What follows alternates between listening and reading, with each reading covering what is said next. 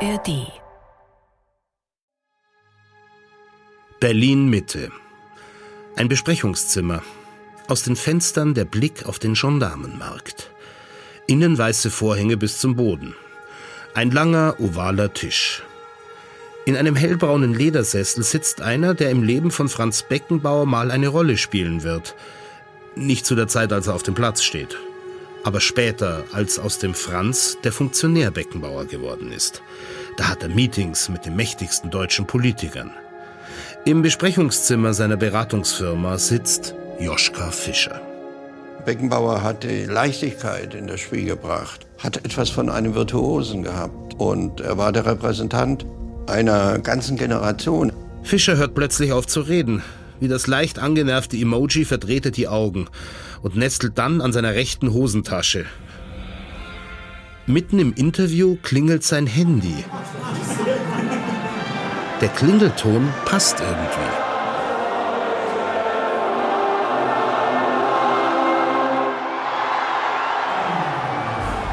Franz Beckenbauer ist der größte Held unserer Zeit. Wenn er kommt, das ist wirklich, die Leute fallen in Schockstarre. Das ist, als ob der Erlöser aufgetreten ist. In the world of football, I would put Franz, you know, in the top five. Bundeskanzler, Bundespräsident, äh, alle haben seine Nähe gesucht. Auf dem Platz ist er genial. Daneben nicht immer. Ich muss sagen, ich bin dann in gewisser Weise davon enttäuscht gewesen, dass er auch so äh, angeklagt war. Und als ich das dann gehört habe, habe ich gedacht, boah, also selbst so jemand macht es. Ein Fußballgott, der mit seinem irdischen Avatar Franz echt eine Reihe Probleme hat und sich ziemlich verheddert hat. Das ist Beckenbauer, der letzte Kaiser von Deutschland. Folge 1 Vom Krischball zum Kaiser.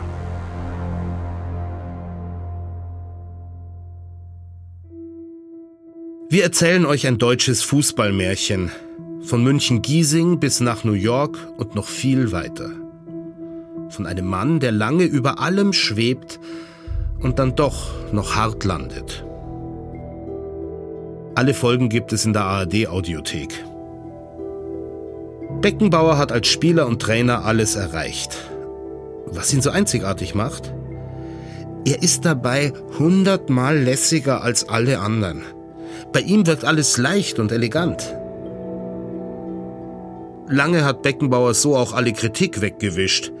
Er hat so einen Signature Move, so eine Wegwerf-Handbewegung, ein Abwinken. Dazu noch irgendein lockerer Spruch und fertig. Der liebe Gott freut sich über jedes Kind. Sowas halt. Wie konnte es passieren, dass er in einem Moment jede Wahl zum Bundespräsidenten gewonnen hätte und dann, zack, bumm, das Gesicht des mutmaßlich gekauften Sommermärchens wurde? Ich bin Sebastian Betzel, Schauspieler und Fußballnarrisch seit ich denken kann, geboren 1971 in Garmisch-Partenkirchen. Als ich in den 80ern angefangen habe, mich so richtig für diesen Sport zu begeistern, war Franz Beckenbauer am Ende seiner Spielerkarriere. Er war seitdem immer da. Seine Stimme, der bayerische Sound dieser Sportart, als Teamchef bei der Nationalmannschaft und beim FC Bayern, als Präsident, als Experte, als WM-Organisator. In dieser Folge geht es um den Aufstieg von Beckenbauer. Damals zeigt sich schon alles, was ihn auch später ausmacht. Und er trifft Leute, auf die er sich sein Leben lang verlässt. Vielleicht zu sehr. Also, fang mal an. München 1945, Stunde Null, alles zerstört. This is Radio Munich. Hier ist Radio München, ein Sender der Militärregierung. Langsam beginnt der Wiederaufbau. Damals im Sommer 45 heißt das Motto Ramadama. München ist ein Trümmerfeld. Giesing wird noch lange ein Glasscherbenviertel bleiben. Die Beckenbauers wohnen in einem abbruchreifen Altbau im vierten Stock. Im Wohnzimmer klafft schon ewig ein Loch im Holzboden. Ein Teppich überdeckt es notdürftig.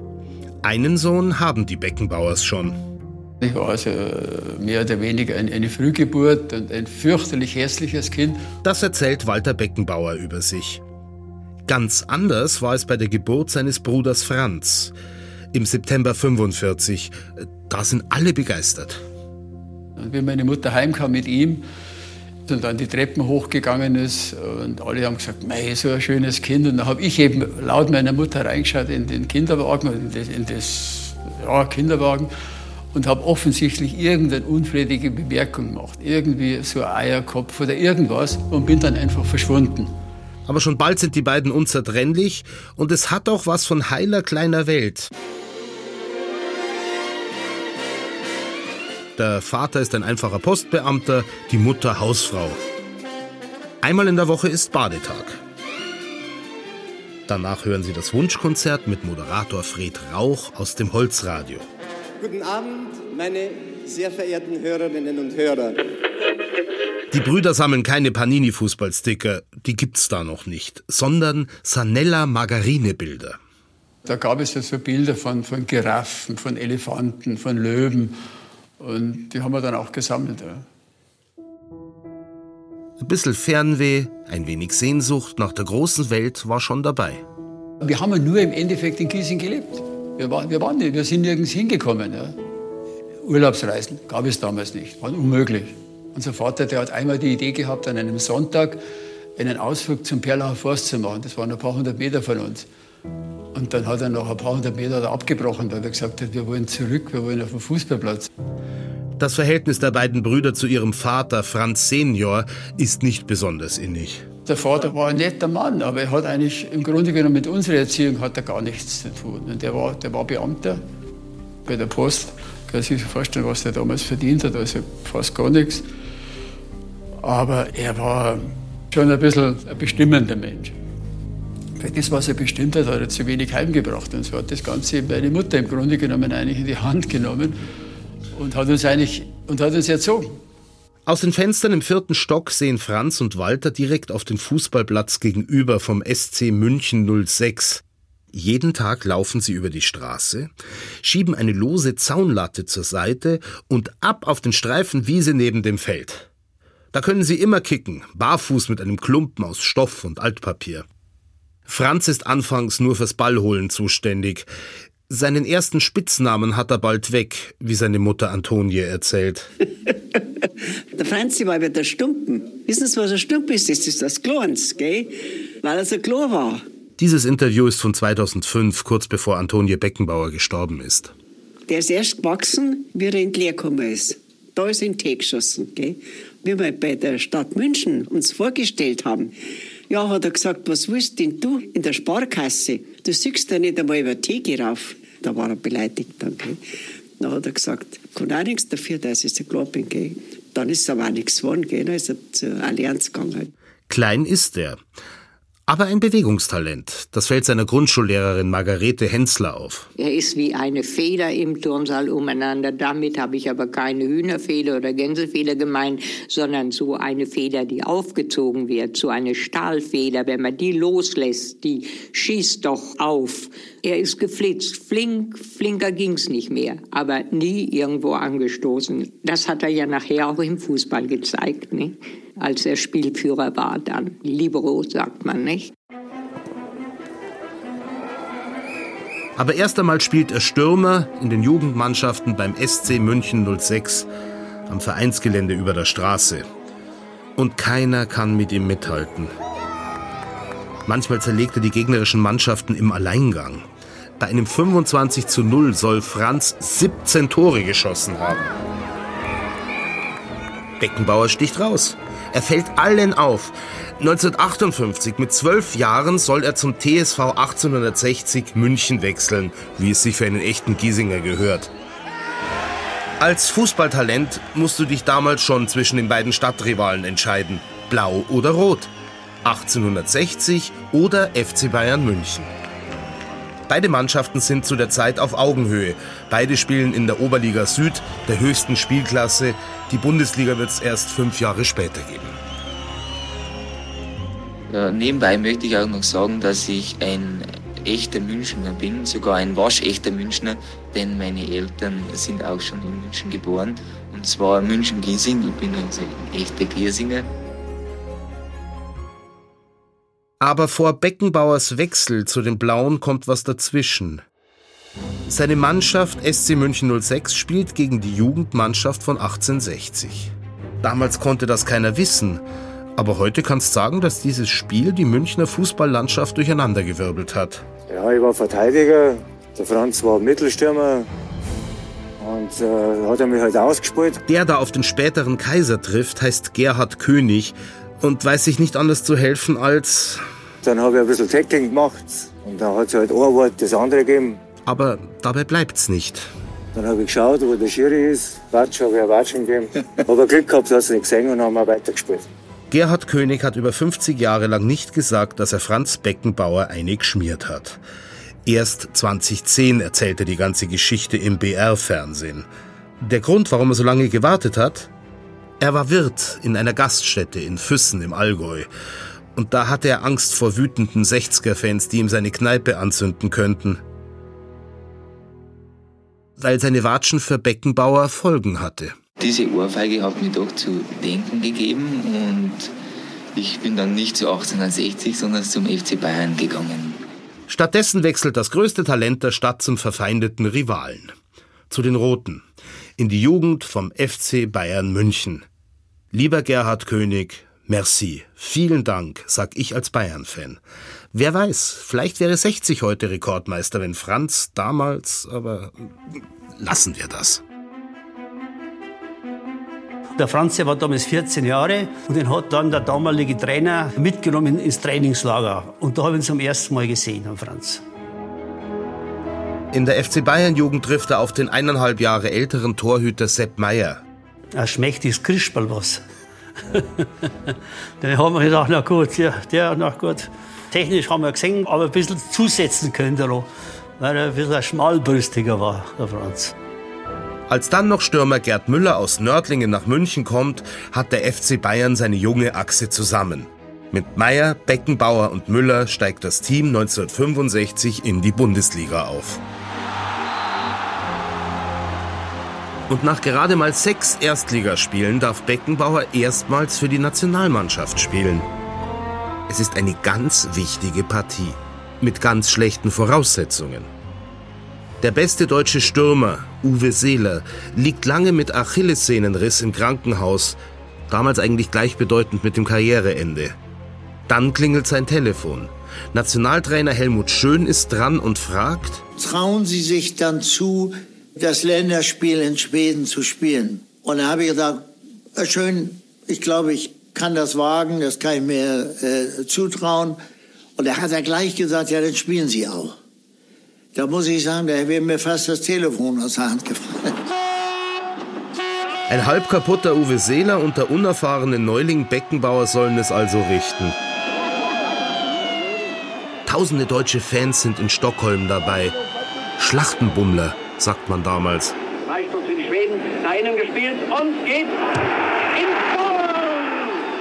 Joschka Fischer erinnert sich, wie er als 17-Jähriger vorm Fernseher sitzt und das Spiel anschaut der blutjunge Franz Beckenbauer. Ist alles noch in Schwarz-Weiß, nicht in Farbe. Was ich mich erinnere, ist, wir, wir empfanden den Schiedsrichter als ziemlich unfair. Und auch die schwedischen Zuschauer mit ihrem Heya, Heya rufen und äh, organisierter Fanunterstützung würde man sich heute nicht mehr darüber aufregen. Aber damals wurde es als unfair empfunden. Die Schweden führen also mit 1 zu 0 und da Deutschland 1 zu 1. Beckenbauer spielt in der ersten Halbzeit so lala, aber in der zweiten Halbzeit herausragend. Kopfball und wundervoll hat Beckenbauer geklärt. Bravo, Franzl Beckenbauer aus München. Und dann bekommt Seeler einen Pass. Flanke auf Seeler. Zum Glück auf seinen gesunden Fuß. Rossack kann schießen, schießt auch. Schuss, Tor! Deutschland führt 2 zu 1. Uwe Seeler aus Hamburg hat das Tor erzielt.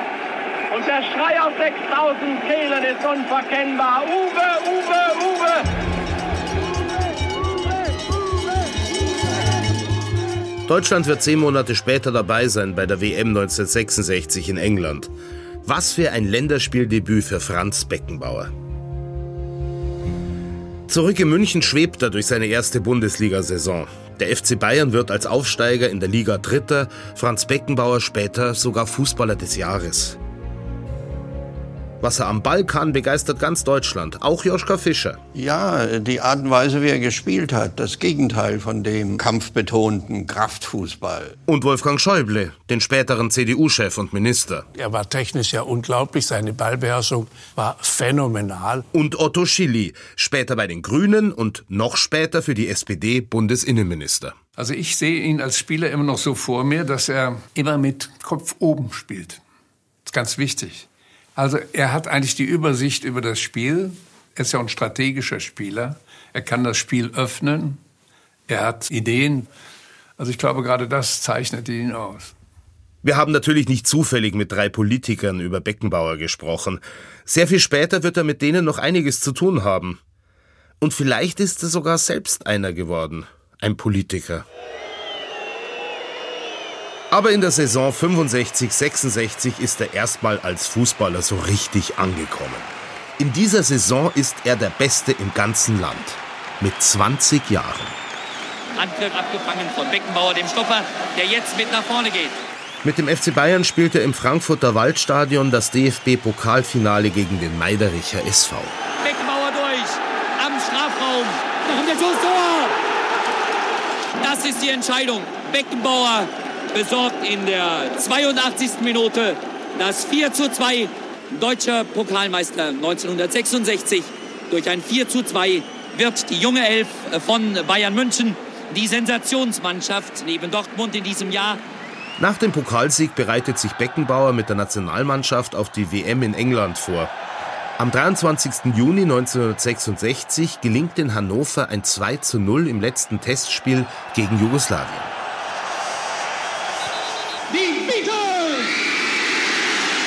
Am selben Abend kommen die Beatles im bayerischen Hof an. Es läuft die Bravo Beatles Blitztournee. Einen Tag später spielt die Band zwei Konzerte im Zirkus Krone in München. Diese ganze äh, Popkultur, die damals entstanden ist, das hat zu einer weltweiten Veränderung, zu einem Aufbruch der Gesellschaft geführt. Dankeschön, vielen Dank. Hola. The next song, nächstes Lied is called I Feel Fine.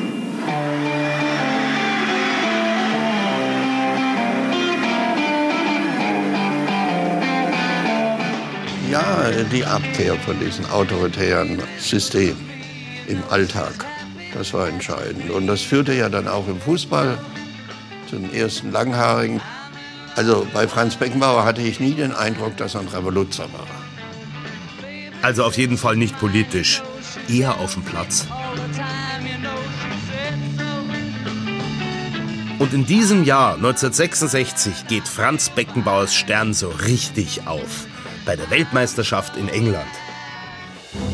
Beckenbauer, Seeland, Beckenbauer, Beckenbauer, Beckenbauer. Allein muss er gehen, sonst wäre er abseits gewesen. Wunderbar. Komm. Sie wissen so gut wie, welch großartiger Fußballspieler Beckenbauer ist. Günter Netzer ist bei dieser Weltmeisterschaft noch nicht dabei. Er schaut die WM und Beckenbauers Auftritte im Fernsehen. Ja, man hat natürlich das unglaublich große Talent gesehen. Dann die Art und Weise, wie er Fußball gespielt hat. Da hat er ja noch im Mittelfeld gespielt. Und da hat er auch äh, nach vorn Druck gemacht und hat sogar auch Tore gemacht. Und äh, das war seine Eleganz, wie er sich bewegt hat, wie er über den Platz gelaufen hat, wie er den Ball beherrscht hat. Äh, da war man als Fußballkenner sofort ein Fan von Franz Beckenbauer. Zu Hause in Deutschland entsteht ein Hype um Beckenbauer. Eine letzte, fast indiskrete Frage. Ist die Verehrerinnenpost gestiegen nach diesem Spiel? Nein, also. Keine Glückwünsche aus der Heimat, doch. Ja, doch. Aber dieser Hype lässt ihn ziemlich kalt. Ja, ja, ja. ja, ja und Autogrammwünsche. Ja, ja, das ist klar. Aber ja. das ist halt immer sehr schlecht, äh, wenn hier Autogrammwünsche ankommen, weil man hat fast keine Zeit, sie zu beantworten. Und es ist auch wirklich nur lästig. Franz Beckenbauer möchte nur Fußball spielen. Eigentlich im defensiven Mittelfeld aufgestellt, erzielt er vier Tore bei dieser WM 66. Eines im Halbfinale gegen die Sowjetunion und den legendären Torhüter Lev Yashin. Tor! Tor! Das war Beckenbauers Geschoss. Deutschland führt mit 2 zu 0. Dann das Finale gegen England. Wembley Stadion, fast 100.000 Zuschauer. Die damals 40 Jahre alte Queen Elizabeth sitzt auf der Tribüne. Bruder Walter Beckenbauer sitzt zu Hause in München vor dem Bildschirm. Meine Mutter hat in der Stauffenbergstraße in Schwabing gewohnt mittlerweile, von Giesing nach Schwabing. Und da haben wir das, glaube ich, sogar im Schwarz-Weiß-Fernsehen angeschaut, das Spiel. Auch Wolfgang Schäuble verfolgt es im Fernsehen. Franz Beckenbauer steht an diesem Tag unter besonderer Beobachtung. In dem berühmten Endspiel war er schon ein so wichtiger Spielmacher, auch aus der Sicht der englischen Mannschaft, dass sie den Bobby Charlton zum direkten Gegenspieler von Beckenbauer gemacht haben. Also hat Franz Beckenbauer damals auch schon aus der Sicht der Engländer als 21-Jähriger die zentrale Rolle gespielt, den man ausschalten musste, um das Spiel zu gewinnen. Das gelingt Charlton auch.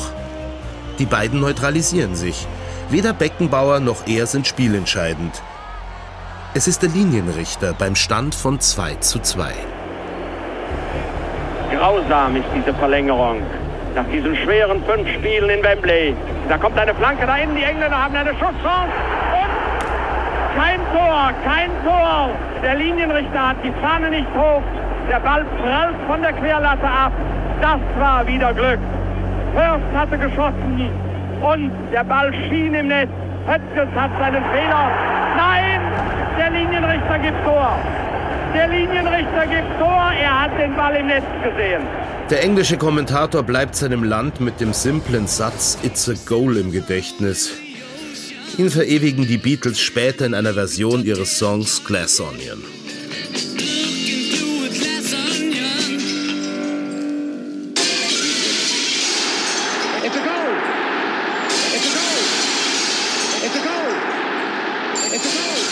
Franz Beckenbauer war die Niederlage egal, sagt er später. Naja, und dann kam halt dieses, dieses dritte Tor, wo man immer noch nicht weiß, war er drin oder war er nicht drin. Ich war so müde, weil mich der Poppy Charlton 120 Minuten über den Platz gehetzt hat, dass mir das auch völlig wurscht war. Er ist so fertig nach diesem Spiel, nach diesem Turnier und einfach nur froh, dass es vorbei ist. Zurück in München erwarten ihn die Reporter. Nun, ein Riesenempfang war es am Rollfeld nicht, denn es war alles etwas improvisiert. Aber die Angehörigen, Presse, Journalisten und die Vereinsfunktionäre waren natürlich da. Franze, haben Sie eine Chance, ein bisschen auszuspannen oder geht es bei Ihnen jetzt gleich weiter? Ja, bei uns geht es gleich wieder weiter. Vielleicht habe ich die Chance, vielleicht gibt mir der Verein eins, zwei Tage Ruhepause, aber dann geht es mit äh, frischen Kräften wieder los in die neue Saison. Na, was meinen Sie, was los ist, wenn Sie hier in München Ihr erstes Spiel wieder machen? Dann brechen hier die Ränge. Ein Reporter, der von da an fast immer an Beckenbauers Seite war, heißt Herbert Jung. Er hat für die Bildzeitung gearbeitet. Später ist Beckenbauer Trauzeuge vom Jungen geworden. In dieser Zeit lernt Beckenbauer Menschen kennen, die sehr wichtig für ihn werden, die seinen Aufstieg erst möglich machen und auf die er sich sehr viel später vielleicht zu sehr verlässt. Vor allem ein ehemaliger Gemüsehändler und Versicherungsverkäufer spielt ab jetzt die entscheidende Rolle für Franz Beckenbauer. Herbert Jung, der Bildreporter, erinnert sich als er von der WM in England zurückkam und ganz freudig erzählt hat dem damaligen Bayern-Manager Robert Schwan, Herr Schwan, Herr Schwan, ich habe einen Werbevertrag. Und bis dahin gab es ja keine Werbung, war ja verboten im Fußball.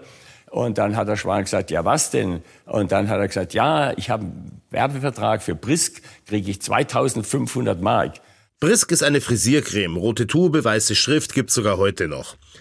Robert Schwan geht es um die 2500 Mark. Viel zu wenig, findet er. Der Schwan ist zusammengebrochen. Hat gesagt, um Gottes Willen, das kann doch nicht sein. Wie hast denn du das gemacht und so? Äh, du kannst doch nicht einfach Werbeverträge unterschreiben. Und hat dann festgestellt, dass damals ja die Volljährigkeit mit 22 war. Und der Franz war erst 21. Schwan hat also diesen äh, Vertrag gekündigt und hat ihn neu aufsetzen lassen mit 25.000 Mark. Und so fing die Zusammenarbeit an zwischen Schwan und Beckenbauer. Die Zusammenarbeit wird sich lohnen. Bis Robert Schwan 2002 stirbt, wird er Beckenbauers Manager bleiben. Immer an seiner Seite. Bis zum Schluss vertraut Franz ihm quasi blind. Als die richtigen Werbeverträge losgingen, da hat er sich natürlich schon sehr auf den Schwan verlassen. Also er war für den Franz Beckenbauer eine Sechs im Lotto, sage ich mal. Und andersrum genauso. Man spricht davon, äh, dass Robert Schwan von, seinen, von den Verträgen, die er für Franz Beckenbauer abgeschlossen hat, 20 Prozent erhaben soll. Und deshalb gibt es ja auch den Spitznamen Mr. 20 Prozent. Ab diesem Zeitpunkt war Beckenbauer auf allen Bildschirmen. Nicht nur wenn Fußball läuft. Er wird zum Werbestar. Auch nach dem Spiel sollten die Kombinationen stimmen. Darum nehme ich Shampoo, Deodorant und Splash on Lotion von Brüt 33. Günter Netzer hat damals wie Beckenbauer gerade seine erste Bundesliga-Saison hinter sich mit Mönchengladbach. Der musste sich um nichts kümmern, der Franz Beckenbauer. Und das war auch gut für ihn. Das war sein Naturell und er konnte sich nur um Fußball konzentrieren.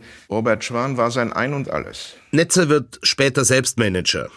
Vielleicht hat er auch deshalb einen besonderen Blick auf Robert Schwan, den ersten Manager der Bundesliga. Er war eine Persönlichkeit, ein gestandener Mann, der auch Klartext gesprochen hat, auf den Tisch gehauen hat. Und Franz Beckenbauer war da sehr ehrfürchtiger Zuhörer, weil er hat diesem Mann hundertprozentig vertraut.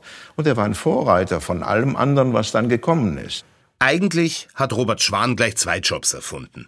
Den Manager im Fußball und den Spielerberater. Heute hat jeder Drittligakicker einen, der die Deals einfädelt, die Verträge macht. Damals war das absolut neu, revolutionär. Ja, man kann sagen, da ging's los mit der Professionalisierung.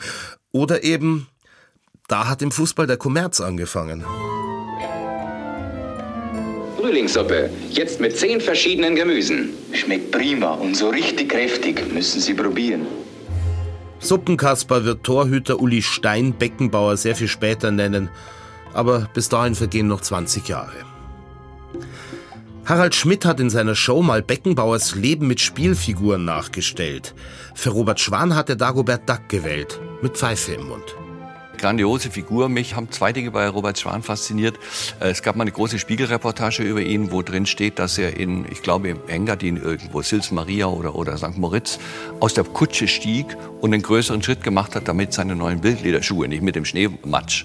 Und die Lebenspartnerin von Robert Schwan musste nicht kochen, weil er, er wollte nicht an den Geruch seiner Küche in der Kindheit erinnert werden. Und, und das fand ich toll, ja. Und der hat, glaube ich, alles für ihn gemacht. Robert Schwan hat mal über sich gemeint, er kennt nur zwei intelligente Menschen. Robert Schwan am Vormittag und Robert Schwan am Nachmittag. Er macht Beckenbauer zum Star, den jeder kennt, der überall angesprochen wird, Autogramme geben muss. Das heißt aber auch Freunde treffen, ausgehen, was normale Menschen Anfang 20 halt so machen, ist von da an kaum mehr möglich. Beckenbauer lebt in einem goldenen Käfig. Er spürt langsam die Schattenseiten des Ruhms. Und Robert Schwan nimmt auch dabei eine Schlüsselrolle ein. Er hält alles fern von Beckenbauer, wird eine Art Firewall, sogar für Menschen, die Franz nahestehen, sogar für seinen eigenen Bruder. Wenn ich zum Franz gekommen bin, hat er gesagt, du pass mal auf. Dann sagt er, du, red mit dem Schwan. Und das war natürlich für mich nicht tragbar. Für mich persönlich war er eigentlich das Schlimmste, der der eh aufgetaucht ist in der Familie. Weil einfach da eine, eine Annäherung zu meinem Bruder war in diesen Jahren einfach unmöglich. Aber vielleicht liegt es auch an ihm selbst, meint Walter. Er und Franz waren zu dieser Zeit einfach sehr unterschiedlich. Meine, meine, meine ganze Einstellung war auch anders. Ich war vielleicht nicht unbedingt vorzeigefähig, kann schon sein. Ich, war, ich hatte schulterlanges Haar, ich war, ich war ein bisschen, ja, eine Revolution, aber waren, es war halt damals auch viel los auf den Straßen. Auch politisch war ich eigentlich schon immer sehr interessiert und war natürlich auch da immer ein bisschen dabei. Ich ging nach links, er nach rechts, hat der große Bruder von Franz mal gesagt.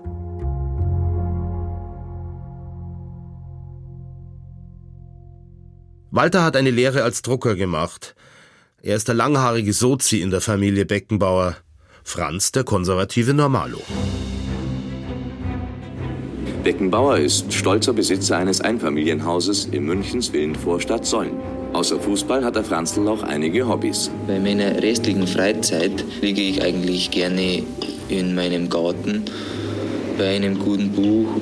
Es ging uns ja auch ziemlich gut in den 60er Jahren. Franz Beckenbauer war so der Ausdruck von Wohlbefinden. Und ja, damals war auch noch nicht so dieser Zeitgeist, dass man über alles nur geklagt hat, sondern man hat sich irgendwie auch daran gefreut, dass es uns gut ging. Franz Beckenbauer verkörpert also den Wohlstand der 1960er. Das perfekte Image für einen Schlagerstar. Nur singen kann er nicht. In Musik, da braucht er keinen richtigen Ton heraus. Der Vierer, den er da bekam im Singen, der war noch gnädig. Hat sein Musiklehrer Herbert Iberer mal dem BR verraten. Egal. Für die ARD-Fernsehlotterie sitzt er mit der ganzen Mannschaft in einer Art rustikalem Wohnzimmer mit Pokalen im Schrank. Und er singt. Gute Freunde kann niemand trennen. Ich weiß nicht, ob man da technisch bei der Tonhöhe nachhelfen kann. Weil sie eines im Leben können. Füreinander. Die hörte sich irgendwie so manipuliert an, die Platte. Freunde kann niemand trennen. Gute Freunde sind nie allein. Und er war immer ganz stolz. Er war vor den Beatles in der Hitparade. 1 zu 0 für deine Liebe.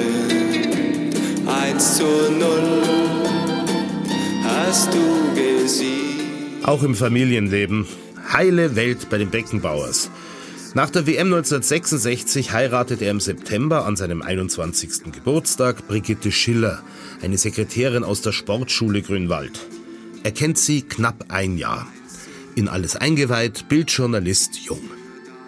Äh, mit der Brigitte war das ganz easy, muss ich sagen, weil da hat man von anderen Frauen nichts, also zu Beginn nichts gehört. Mit Brigitte bekommt er zwei Buben. Einen Sohn hat er schon länger, seit er 18 ist. Der stammt aus der Beziehung mit einer Arbeitskollegin aus der Versicherung. Den adoptieren Brigitte und Franz. Aber wir wissen es ja eh. Der liebe Gott freut sich über jedes Kind. Den Franz freut's auch. Das heißt aber nicht, dass er sich um die Kinder kümmert. War 23 Jahre alt und hatte schon eine Familie, eine fünfköpfige Familie. Also für mich damals äh, ja schon eine, eine Herausforderung, eine Verantwortung, die eigentlich, die mir damals gar nicht bewusst war. Ich konnte mich nicht um familiäre Probleme kümmern. Mein Bestreben war der Fußball. Und da läuft es Ende der 60er Jahre aber so richtig für den FC Bayern. 1967 holt die Mannschaft den Europapokal der Pokalsieger, 1969 werden sie zum ersten Mal Meister in der Bundesliga. Und Franz Beckenbauer ist neben Stürmer Gerd Müller schon in diesen Jahren der Star der Mannschaft.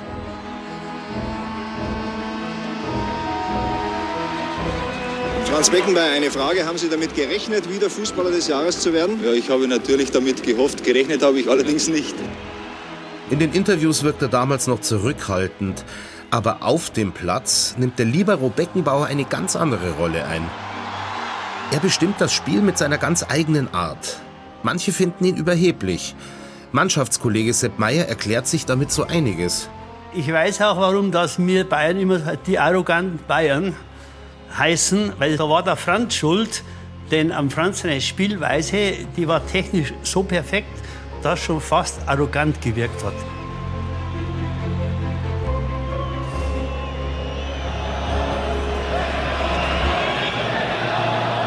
Pokalfinale 1969 im Frankfurter Waldstadion. Beckenbauer fault den Schalker Reinhard Stanley Buda und wird ausgepfiffen. Der Münchner Libero reagiert wie ein eitler Pfau. Er jongliert den Ball am eigenen Strafraum, hält ihn hoch. Sechs, sieben, acht Mal hintereinander. Die Schalker Fans fühlen sich provoziert. Das ist der Moment, in dem die Bild-Zeitung Beckenbauers Spitznamen erfindet, wenn man Journalist Herbert Jung glauben kann. Also es war äh, die Hölle los und da ist uns eingefallen, dass wenn Monarchie ist, dann ist der König der Schalker der Libuda, dann ist bei Bayern der Franz Beckenbauer der Kaiser. Und so wurde dieser Name Kaiser gängig, nachdem auch andere Zeitungen darüber berichtet hatten. Der Name ist ihm geblieben bis, bis heute. Spitznamen sind damals eh so ein Ding. Auch dass er sozusagen Katsche hatte, den Putzer vom Kaiser, so Beinamen. Katsche oder Hans-Georg Schwarzenbeck ist der beinharte Verteidiger vom FC Bayern und in der Nationalmannschaft, der sich für keine Drecksarbeit zu schade war. Ein Ausputzer halt. Der, der Kaiser hatte natürlich einen Putzer. Später zementiert ein Foto, das überall erscheint, die Krönung zum Fußballkaiser. Beckenbauer posiert neben einer Büste von Kaiser Franz Josef an der Wiener Hofburg. Von Herbert Jung und den anderen Journalisten hat er also den Spitznamen. Von Robert Schwan das Image. Ein kometenhafter Aufstieg. Eigentlich ist da alles perfekt in Beckenbauers Leben. Aber er selbst ist mit seinem Fußballerdasein gar nicht so glücklich. Mit äh, Fußball möchte ich später nichts mehr zu tun haben und ein Trainerberuf kommt für mich wahrscheinlich nicht in Frage. In einem ZDF-Sportspiegel-Porträt wird der Anfang 1970 noch deutlicher. Haben Sie manchmal die Nase voll von diesem Job, den Sie haben? Oh ja. Besonders wenn man äh, zu viele Spiele hintereinander macht. Manchmal ja, sagt Beckenbauer, wenn man so oft spielt. Die Kamera zeigt die Beckenbauers zu Hause im Einfamilienhaus in München-Sollen. Franz, Brigitte und die drei Söhne. Ein Mann ohne Geheimnis, der dank seines Talents zum Idol und zum erfolgreichen Besitzbürger geworden ist. Wer aber so viel Respekt vor Geld hat wie Franz, der scheut Experimente im beruflichen wie im privaten Bereich. Auch im Bild Eichenmöbel und ein gerahmtes Foto mit Widmung von Robert Schwan auf dem Klavier. Jeden Abend, wie spät es auch wird, sitzt er und macht seine finanzielle Tagesbilanz. Er liebt seine Existenz, er liebt, was er sich geschaffen hat. Der Journalist ätzt gegen Beckenbauer. Der Bildungsbürger macht sich über den Neureichen lustig. Beckenbauers sind altdeutsch eingerichtet. Brigitte und Franz haben den gleichen Geschmack. Franz möchte ein ruhiger Bürger sein. Sie sorgt für sein friedliches Zuhause. Der Sportspiegelfilm geht noch weiter. Brigitte Beckenbauer bindet ihrem Sohn die Kapuze. Dazu läuft eine Operette von Franz Lehar.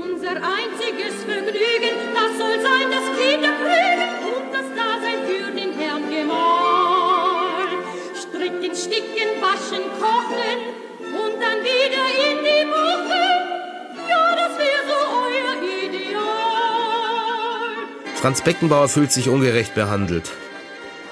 Im Fernsehen macht man sich über ihn lustig, die gegnerischen Zuschauer im Stadion buhen ihn aus und er hat wenig Kontakt mit seinem Bruder. Der Zirkus rund um den Fußball nervt ihn. Und auch in der Nationalmannschaft gibt's Ärger. Und zwar mit Bundestrainer Helmut Schön. Beckenbauer möchte nämlich nicht mehr im Mittelfeld spielen, sondern als Libero. Als einziger freier Mann ohne direkten Gegenspieler, wie beim FC Bayern. Als er das nicht darf, droht er mit Rücktritt aus der Nationalmannschaft.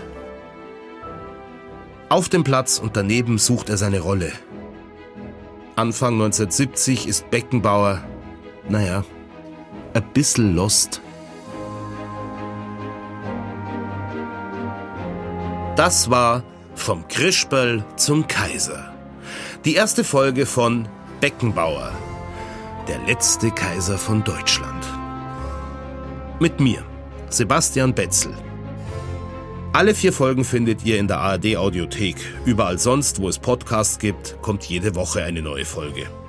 Empfehlt uns euren Freunden und klickt auf Abonnieren, wenn euch der Podcast gefällt.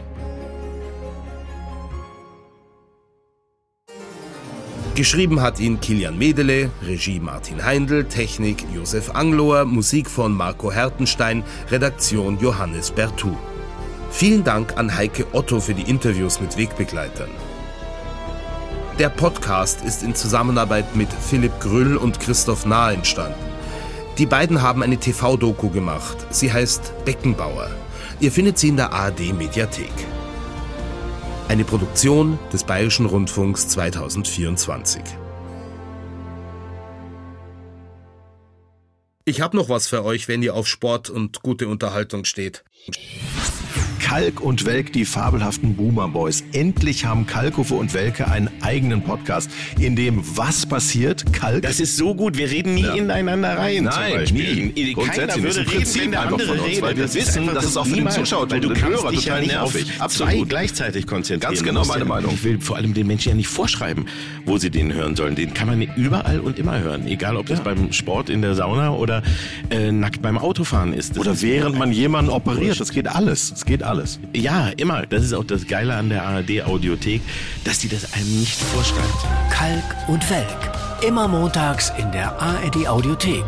Mit Oliver Kalkofe und Oliver Welke. der fabelhafte Boomer Podcast.